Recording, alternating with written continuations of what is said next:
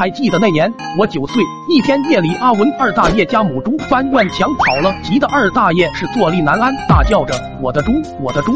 也就打那天起，二大爷每天绕着村子晃悠个不停，甚至还被诊断出了相思病。阿文是看在眼里，急在心里，要万一哪天二大爷驾崩了，被他爹打时都没地方躲了，于是就天天趁着午夜时分钻进二大爷家的猪圈里，深情的学着猪叫，企图感化二大爷。可哪知这给老头吓得，还以为是猪精转世过来索命的，夜夜躲在被窝里都不敢吱声。后来阿文有一次由于叫得太累，趴在草垛里就睡着了，结果隔天就被二大爷发现了，这才回想起这些天的一幕幕，顿时感动的热泪盈眶。因此治好了病不说，还请阿文一家到镇上下了馆子。听闻这个消息的我都羡慕极了，也想试着感化一下村里的人，争取下顿馆子。于是阿文我俩当天夜里就摸进了六婶家猪圈。那天晚上电闪雷鸣，我俩趴在草垛里，却迟迟不见母猪的归来。第二天我俩一脸悻悻的无功而返，结果刚到家就发现老爹病倒在床上。阿文瞅着床上的我爹，顿时来了主意，贴我耳边小声说。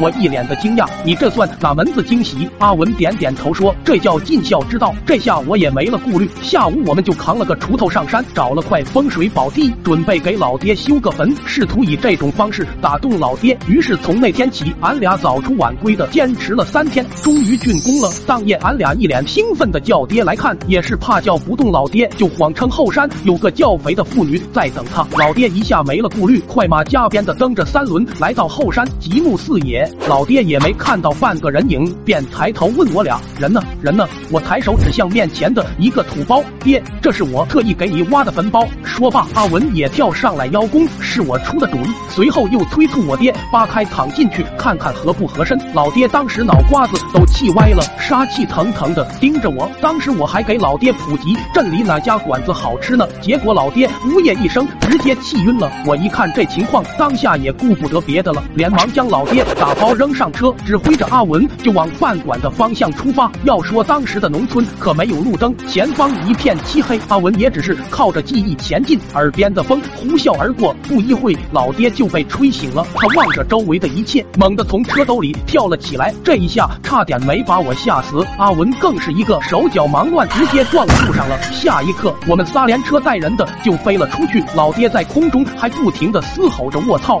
卧槽，卧卧卧槽！”我运气比较好。径直摔在了河岸上，可阿文跟我爹就没那么幸运了，他俩都是掉进河里。老爹骑着阿文就向河岸下飘去。要问最后怎么上来的，幸好。隔壁村的一个大爷钓鱼恰巧勾住了我爹的裤头，大爷都惊呆了，心想称霸鱼坛数十载还头一次钓上来美人鱼。最后老爹经过这场意外后，也让他的病情再次加重，整日趴在床上，生活都不能自理。